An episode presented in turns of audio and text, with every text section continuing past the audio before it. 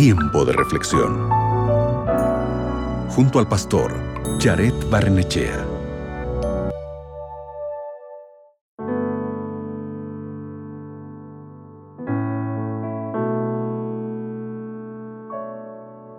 Imagina que eres uno de los israelitas que viajan por el desierto con Moisés.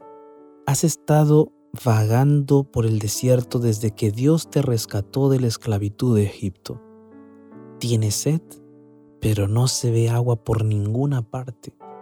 De repente Moisés levanta su bastón y golpea una roca y el agua comienza a fluir desde la roca. En ese momento agradeces a Dios por suplir tu mayor necesidad.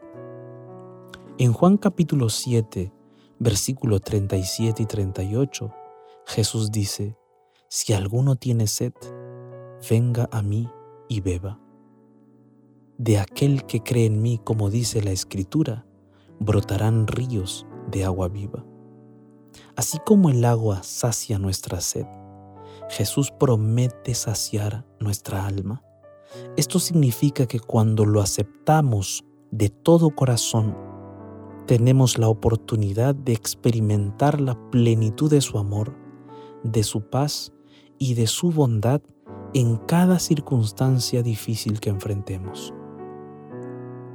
Y Cristo no solo promete satisfacerte, sino que también promete desbordar agua viva dentro de ti, bendiciéndote tanto que tendrás la oportunidad de compartir sus bendiciones con otros. Por ejemplo, podrás servir a los demás con el tiempo que Dios te dé o tal vez perdonar a alguien que te ha lastimado. Hay tantas maneras de bendecir a otros. Por eso el día de hoy, tómate un tiempo para pensar en cómo puedes compartir las bendiciones que has recibido de Dios con aquellos que te rodean. Por eso el día de hoy, tómate un tiempo para pensar en cómo podrías compartir las bendiciones que recibes de Dios con aquellos que te rodean. ¿Te parece si oramos juntos? Vamos a orar. Padre Santo, muchas gracias porque tú compartiste con nosotros tu mayor bendición en la persona de Jesucristo.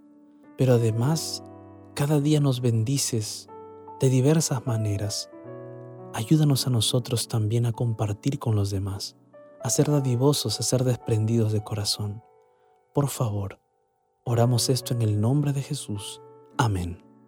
Recuerda, en Cristo encontrarás la bendición para tu vida y también para la vida de los demás. Acabas de escuchar Tiempo de Reflexión con el pastor Jared Barnechea.